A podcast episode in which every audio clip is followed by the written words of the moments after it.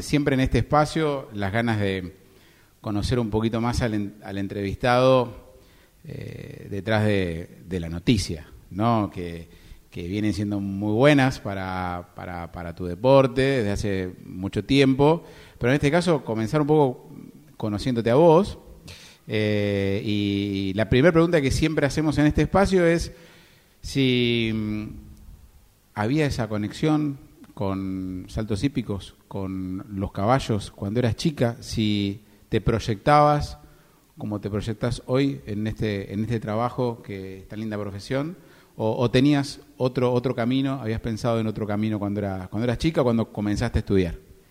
Mira, bueno, ante todo muchas gracias por la invitación para poder contar un poco sobre este deporte y bueno, y sobre mi historia en particular. Eh, la verdad es que yo los caballos, desde que nací, estoy arriba de un caballo. Eh, es más, el, mucha gente se pregunta por qué se llama escuela hípica La Majúa. Eh, la Majúa era el nombre del pueblo de España donde nació mi abuelo, mi abuelo paterno, y él cuando se viene a vivir a Argentina, eh, después de muchos años, compra un campo que era, obviamente, ¿qué nombre le puso? La Majúa. Y yo ahí es eh, mi lugar en el mundo, o sea, ahí me formé, me hice lo que soy y desde que tengo uso, o sea, ni siquiera me acuerdo cuándo fue la primera vez que monté a caballo. Me subieron a algún caballo, calculo que de chica, tres años, o sea, tengo fotos ya a los cuatro años andando y nunca me bajé del caballo, esa es la realidad. O sea, yo eh, es más que un simple, bueno, me gusta andar a caballo. Para mí siempre fue mi vida los caballos. Eh, no es fácil hacer de, la vida, eh, hacer esto de una profesión. Eh, la realidad es que en un principio, o sea, ni mi propia familia me entendía mucho que quería vivir de los caballos.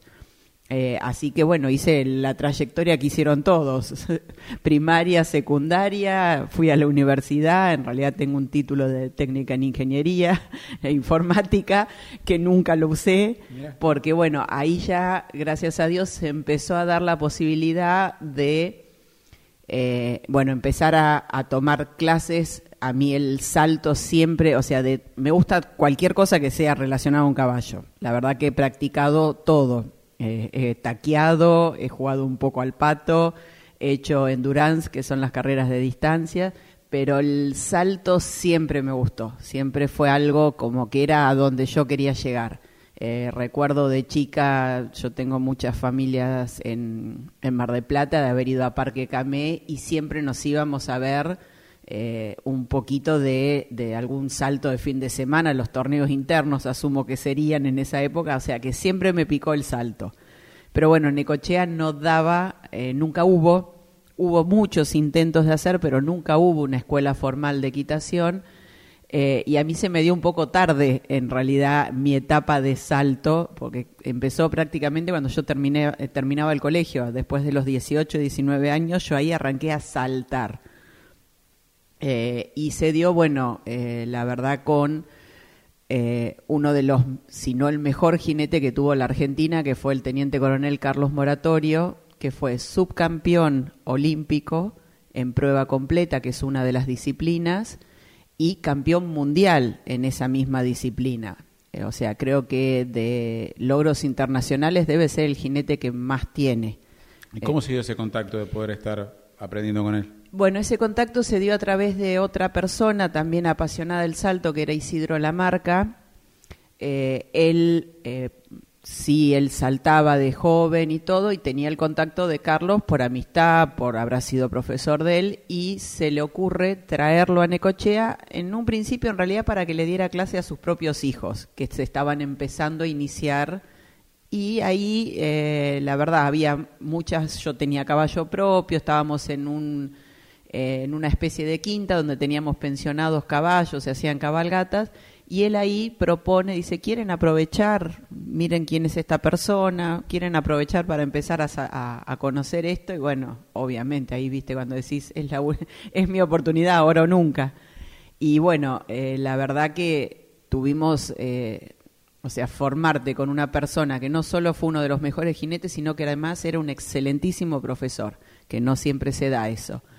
Eh, y ahí comenzó en Necochea ya algo más formal, porque se formó el Club Hípico La Araucaria, se llamó en ese momento, estoy hablando 97 más o menos, 97, 98, empezamos a competir, eh, los que estábamos ahí, y yo con Carlos siempre, era, como a mí me gusta madrugar, era el primer turno que hacía. Y me bajaba del caballo, terminaba, bueno, de acomodar mi propio caballo y siempre me iba a la pista con Carlos. Y ahí me picó eh, el ser docente, o sea, aprender, primero aprendí la verdad con él, eh, porque no era una persona que se guardaba, o sea, te explicaba por qué le estoy diciendo esto, te decía, por esto, por esto, por esto. Y bueno, uno empieza a, conocer entonces no solo hacer por instinto, sino por qué hay que aplicar esta ayuda o hacer aquello.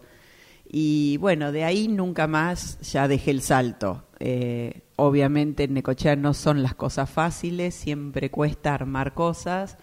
Eh, la Araucaria duró unos 3, 4 años y se disolvió.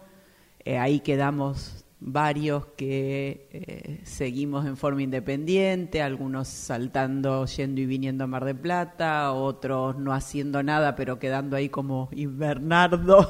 eh, y bueno, y ya después yo en el eh, sería 2004, 2005, ya arranqué de vuelta a dar clases en un principio para aprender a andar a caballo y bueno, y ya las que aprendieron a andar a caballo a mí me gustaba saltar, entonces empezamos a saltar y ahí ya 2008 eh, llevé eh, primeras alumnas a competir a Olavarría, todavía no había nada formal de escuela, pero bueno, llevé tres alumnas a competir a Olavarría.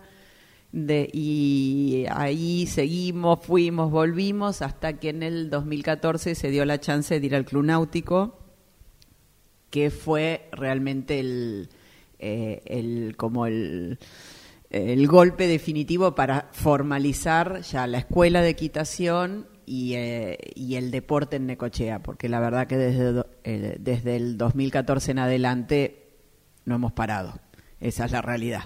Bueno, y ahora con una linda experiencia en la sociedad rural que los ha, los ha cobijado y imagino que, también con un, con un, espacio propio siempre es, es muy lindo. Sí, eh, o sea, esto fue, estuvimos ocho años en el náutico, pero la realidad es que la escuela creció y el lugar ya no nos daba eh, lo suficiente para dar ese salto también ya de calidad, de cambiar y empezar a eh, apuntar algo más que la idea, el, algo más es poder traer ya la competencia hípica eh, formal a Necochea el año que viene, lo más probable para el 2024 es la idea ya tener un, eh, torneos donde vengan, eh, o sea, ya estar avalados por la Federación Ecuestre para poder organizar torneos oficiales. Nosotros sí estamos avalados, o sea, sí estamos federados, todo el deporte hípico se rige por la Federación Ecuestre Argentina, cada jinete se federa, los clubes se federan, pero bueno, hay distintas categorías de clubes. Eh, en un principio uno se federa como no organizador de concursos, que es más económico cuando los clubes están recién empezando, y después, bueno, tenés clubes de cuarta, de tercera, de segunda y de primera. Bueno, a ver, eh, voy por el lado de la profe. Eh, por ahora, digo, un ABC para, para aquel que dice, bueno, quiero, quizás con edades disímiles, pero digo, eh, el miedo al caballo, eh, primeras cuestiones que hay que tener en cuenta cuando te acercas al animal y, y esos primeros detalles para, para, romper el hielo. ¿Cómo, ¿Cuál sería? Bueno, mira, nosotros cuando arrancamos eh, con los más chiquititos o con adultos, porque hay mucho interés en el adulto también en, en, querer aprender a montar y muchos a saltar, y eso se da en todos los clubes. Hay cada vez gente más grande en categorías que antes veías un chiquito, y hoy tenés una persona de 40, de 50 años que decidió probar el deporte hípico y creo que son más entusiastas que los chicos todavía. Eh, lo primero siempre es, obviamente, eh, respetar al animal, porque acá es un deporte que podemos decir, sí, es individual, sos vos la que está saltando, no es un deporte de equipo como, no sé, el vóley, el rugby, el fútbol, pero es el menos individual de todos, porque uno tiene que lograr con otro ser vivo, no es una persona, es verdad, pero es un ser vivo que tiene voluntad, que tiene sus buenos y sus malos días, que pesa entre 500 y 600 kilos en referencia a uno, y tenés que lograr ser uno, que eso es lo que nosotros llamamos el binomio, caballo y jinete, ¿no? Caballo y amazona. Eh, y ahí ya tiene que haber una sociedad y, un, eh, y una comprensión de quién es quién. Entonces, lo primero en general, lo que yo trato de hacer es eso, enseñarles quién es el caballo. El respeto necesario porque, como digo, es un ser vivo que pesa muchísimos más kilos que nosotros, eh, que es un animal que naturalmente es un animal de presa. O sea, entonces, ¿su defensa cuál es? Defenderse y escapar. Eh, entonces uno tiene que acercarse pensando eso, que si yo me acerco, no sé, violentamente saltando y gritando de frente, el caballo va a huir porque yo soy un depredador para él. Entonces, ¿cómo acercarse al caballo? Eh, ¿Cómo ensillarlo? ¿Cómo subirse? Parecen tonterías, pero uno tiene que aprender a cómo subirse correctamente al caballo. Eh, y lo primero que uno hace con los jinetes nuevos es... Eh, que le pierdan el miedo y que encuentren el equilibrio arriba del caballo. Eso es lo, más importante para montar. Que el jinete arriba del caballo sienta que está igual que cuando está con los pies en la tierra. Eh, entonces se hacen muchos ejercicios de soltura, de tirarse para adelante y abrazarlo, tirarse para atrás como si te fueras a dormir en una cama, eh, girar arriba del caballo, ir haciendo una, un giro completo, de ir pasando las piernas hay un montón de ejercicios que buscan esto, aflojarse y empezar a entender a este animal eh, que una, o sea, es muy noble. Cuando ellos sienten que el jinete lo respeta, van a darte todo. Eso es así. Mañeros, sí. Cuando saben que el jinete no sabe, bueno, ellos van a buscar hacer lo que más les conviene, eso de una. Bien, bien, bien. mañero como podemos ser nosotros también, que aprovechamos. Bueno, a ver, eh, está marcado como un deporte caro, si querés, o, elitista. Eh, ¿cómo, se lucha contra eso? Eh, imagino que obviamente eh, tiene cuestiones limitantes, pero también tiene otras que, que, el club se abre justamente para, para que pueda ser para todos. Sí, a ver, no voy a mentir de decir si es un deporte barato. No, no es un deporte barato, desde ya. sí hay que ver, bueno, hasta dónde lo quiero practicar yo eh, para empezar, de decir, bueno, yo aprendo a andar a caballo, se trabaja con los caballos de escuela, eh, solamente se pide del jinete una indumentaria cómoda, una calcita, en el caso de un chico, una bombacha de campo. Lo que son elementos de seguridad es el casco obligatorio para montar. En un principio lo brinda la escuela. Y después sí, ya si vos vas avanzando y ya uno quiere saltar, bueno, sí, los costos se van a se acomodan un poco más altos.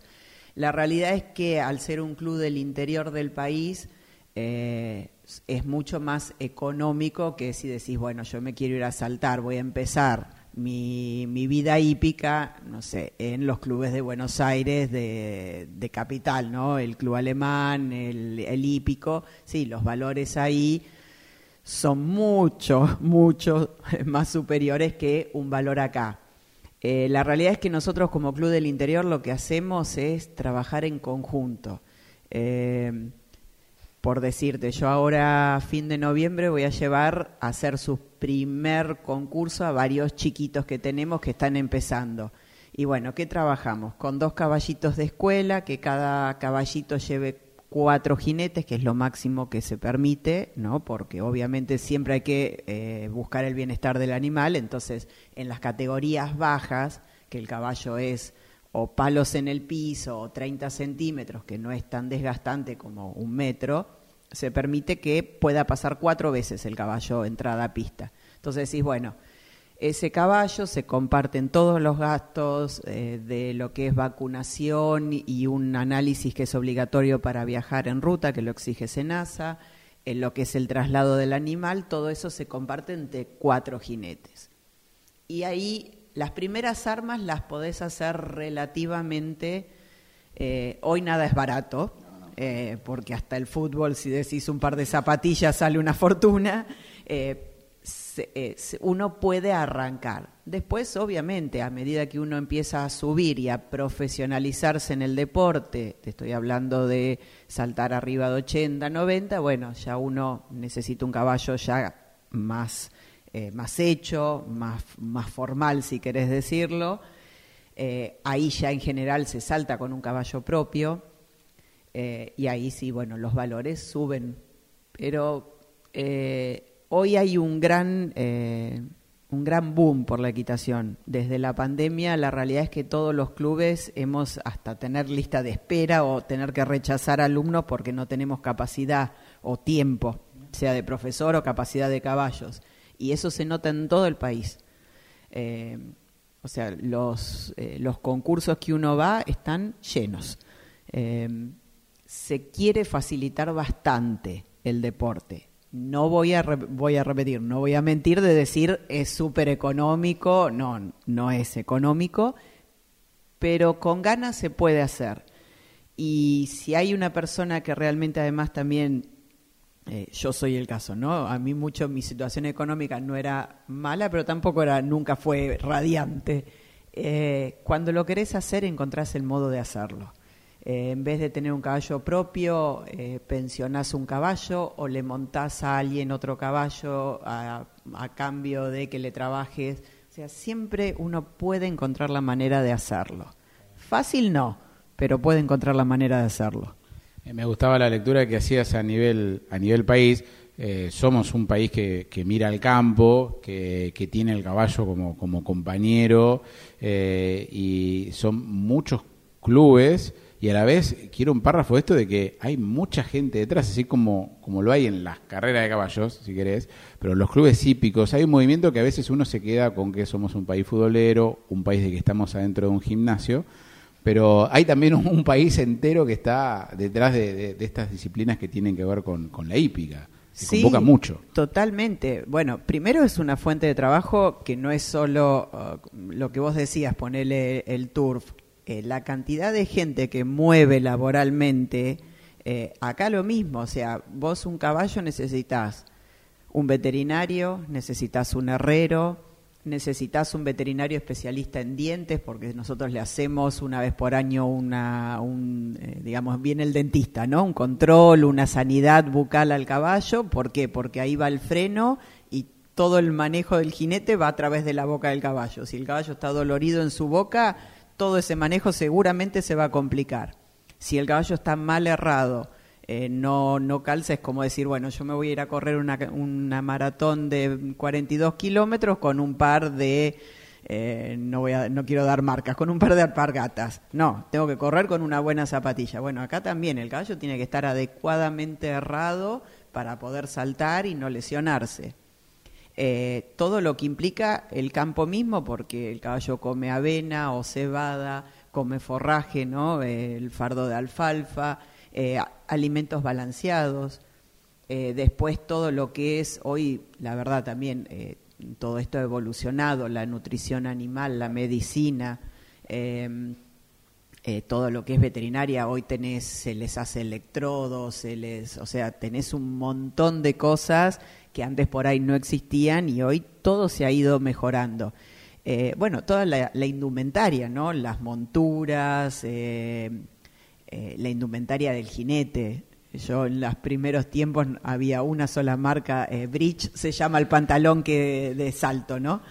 había una sola marca y era todos teníamos esa marca de Bridge. Hoy hay 500 mil con brillitos, con esto, con grip de silicona, con bueno, eh, todo eso se ha ido mejorando eh, y hay toda una industria. Si uno, yo las chicas cuando, acá la realidad es cuando los chiquitos empiezan, las madres empiezan a desesperarse, ¿y dónde le puedo comprar el casco? ¿Y dónde le puedo comprar las botitas? ¿Y dónde le puedo comprar la remerita? Y la realidad es que, bueno, acá en Necoche hay muy poco oferta, eh, porque no, hay, no había equitación nunca, entonces por ahí sí hay negocios que venden cosas de campo, eh, por ahí frenos, algunas cosas de eso sí se consiguen, pero lo que es indumentaria del jinete, no. Y hoy, online, las talabarterías que hay, que te ofrecen de todo, eh, está lleno, que antes no existía todo eso. O sea, hay mucha industria que mueve la hípica y, te digo, la realidad es esa, que hay un movimiento muy grande. Eh, yo no te sé decir hoy el número de jinetes federados en lo que es salto, pero la federación, o sea, la hípica es todo lo que es el deporte ecuestre o hípico, implica salto, que es eh, la disciplina que especialmente practicamos acá, eh, lo que es adiestramiento o dressage, que es la doma clásica, que es una disciplina propia, eh, volteo que hoy se está implementando como comienzo, el chico que se quiere acercar por primera vez a, conocer el caballo es eh, un solo caballo que gira eh, con un, un, látigo que se llama, que es la persona, que en un circular, al paso, al trote o al galope, y es una especie de gimnasia artística arriba del caballo. Eso es como disciplina. Eh, ahora en Mar de Plata, en el mismo lugar donde se efectuó la final del federal, se efectuó el campeonato sudamericano de volteo, que se puede hacer individual o en grupo. Y eh, Argentina ha sido es campeón mundial en, esas, en varias disciplinas de volteo. Y hoy se usa, ¿por qué? Porque logras esto, un chico que arriba del caballo te puede hacer la vertical eh, o pegar una vuelta carnero, subirse y eh, saltando, entonces como... Deporte, espectáculo, suma. Claro, exactamente. Eh, pero está en muchos clubes, estamos queriendo implementar, en Mar de Plata ya hay dos, en Buenos Aires hay varios, acá todavía nos falta, pero implementar el volteo como el primer acercamiento para que el chico eso se bien flexible y el equilibrio arriba del caballo y después puede derivar en cualquier otro deporte. Eh, después hay deportes que acá por ahí no lo conocen, que es el atalaje, que son los carruajes a caballo, que es, también es un circuito en donde, de acuerdo al tipo de, carruaje que hay, hay de dos caballos de uno, con, con atrás, eh, con uno o dos eh, que manejan. Bueno, esa disciplina existe y hay en Argentina. Eh, lo que es el endurance, las que te decía, las carreras de largas distancias y la prueba completa. La prueba completa mezcla, el, es el primer día es eh, dressage, o sea, adiestramiento, el segundo día es saltos a campo traviesa, que acá la única pista es Campo de Mayo, en, en Buenos Aires, y el tercer día es salto en pista. Mismo jinete, mismo caballo para las tres cosas. El fin de semana pasado acabamos de salir medalla de plata en el sudamericano de prueba completa. Jinetes, un jinete acá de Tandil, Rodrigo Subillaga, que lo conozco yo personalmente, y dos jinetes más de, Buenos Aires. bueno, eh, ahí eh, al pasar Argentina es potencia, ¿no? en estos deportes lo ha sido 100 años atrás y lo, sigue siendo a pesar de las diferencias económicas que puede haber con el resto del mundo a la hora de poder tener caballos y poder llevarlos a la competencia. Es complicado por ahí a nosotros a nivel mundial eh, los traslados de los caballos, por decirte volteo que yo te mencionaba, somos campeón mundial y no se viaja con caballo propio, se alquila un caballo en Bélgica, por ejemplo y acá eh, por ahí no, o sea, no por la calidad de caballos ni por la calidad de jinetes, que creo que es muy buena, sino por lo económico y lo difícil que es. El jinete de Europa está continuamente, como nosotros estamos compitiendo Mar del Plata, La Barría, Tandil, ellos están compitiendo Italia, Francia, Inglaterra. Eh, es su circuito normal y nosotros a eso eh, cuesta mucho decir un jinete argentino está en ese circuito rozándose todos los fines de semana con, eh, con el nivel de potencia. Nosotros vamos y no hacemos mal papel dentro de todo, ese es el tema. Bueno, dejo atrás lo competitivo y la profe y, vuelvo al disfrute que, es para vos eh, la relación con el animal, la relación con la naturaleza. ¿Por dónde encontrás, si tuvieras que, que, buscar las, satisfacciones después de, un día de trabajo largo, de estar desde el primer momento eh, atento al animal, eh, que esté todo bien, sano y después poder disfrutar quizás en una clase? O, bueno, o en este caso eh, como, como jinete como amazona. mira, ahí creo que es un poco la parte de docencia, ¿no? Que uno, creo que eh, cualquier docente de cualquier área o de cualquier disciplina o colegio, eso de decir, em, este chico que me llegó tabla rasa, ¿no? Que me llegó en blanco, hoy está haciendo esto. O este caballo que me llegó recién domado, hoy está saltando esto. Eh, yo te digo, mi satisfacción en general hay veces decir, hoy qué bien saltaron los chicos, hoy qué bien entrenó, hoy qué bien entrenó este caballo que estoy armando. Eh, esa es la mayor satisfacción que uno tiene. Obviamente cuando después volvés de un torneo y además hicieron las cosas bien, es como que decís, bueno, eh, más galleta en el agua, ¿no? Más, más orgullosa hincha, pero...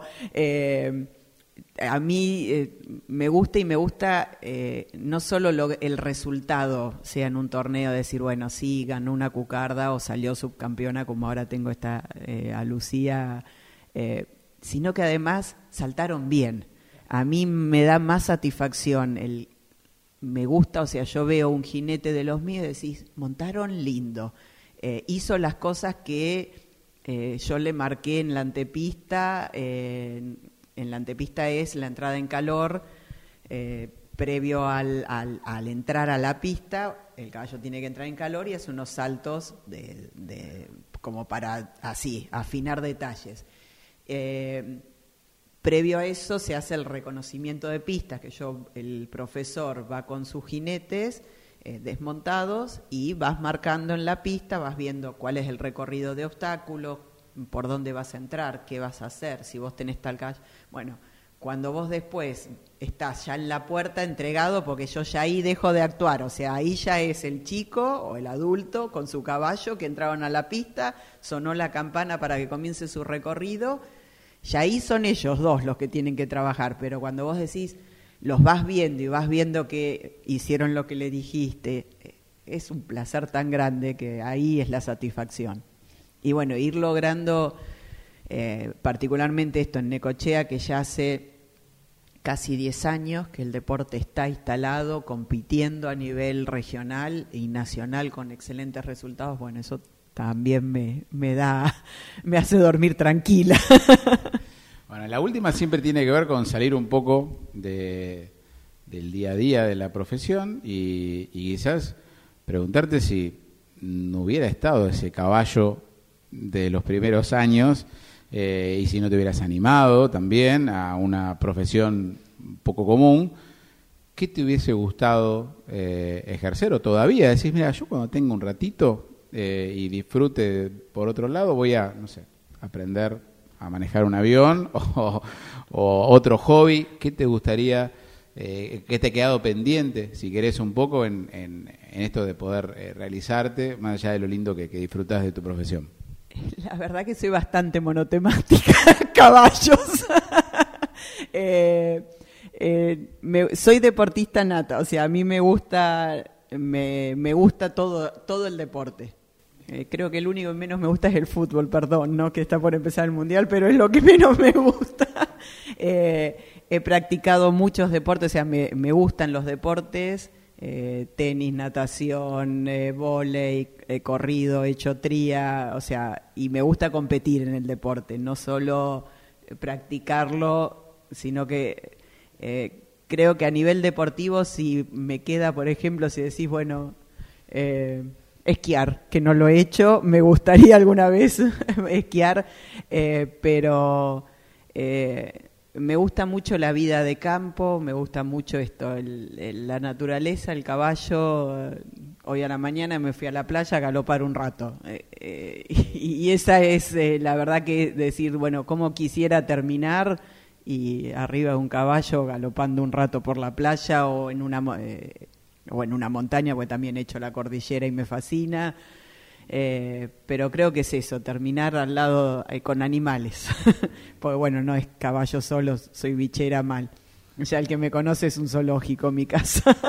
Bueno, ahí está, ¿no? Es como que no es solamente eso, tenés esa pasión por los animales y, veo que no, tiene que ver solamente con, los caballos. Tenés ahí ese, ese gusto de, ese contacto tan, tan lindo. Bueno, eh, Vida al aire libre, principalmente. Muy bien, muy bien. Bueno, bueno, eh, era por ahí la, la charla, agradecerte eh, el tiempo y bueno, ojalá que, que puedas seguir disfrutándolo. Es, es, lo lindo de cuando uno hace algo que le gusta, ¿no? tiene esa doble satisfacción. Sí, eh, yo te digo que muchas veces estoy, que vos decís, no sé, en pleno invierno con tres grados, estoy en la pista con el viento viendo un chico saltar y vos decís, pero estoy haciendo algo, o sea, no, me, no, no se me hace pesado el día. obviamente hay días mejores, hay días peores, hay alumnos que son por ahí más divertidos por, por el grado en el que están saltando, como que te exigen un desafío más, hay otras clases que son más básicas, pero viste cuando decís, logré hacer algo que,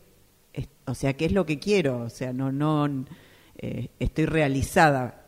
Por ahí me queda eh, mi parte de jineta personal, que eso lo tuve, lo estoy medio dejando a un lado en el sentido que es muy difícil ser profesora y a su vez amazona.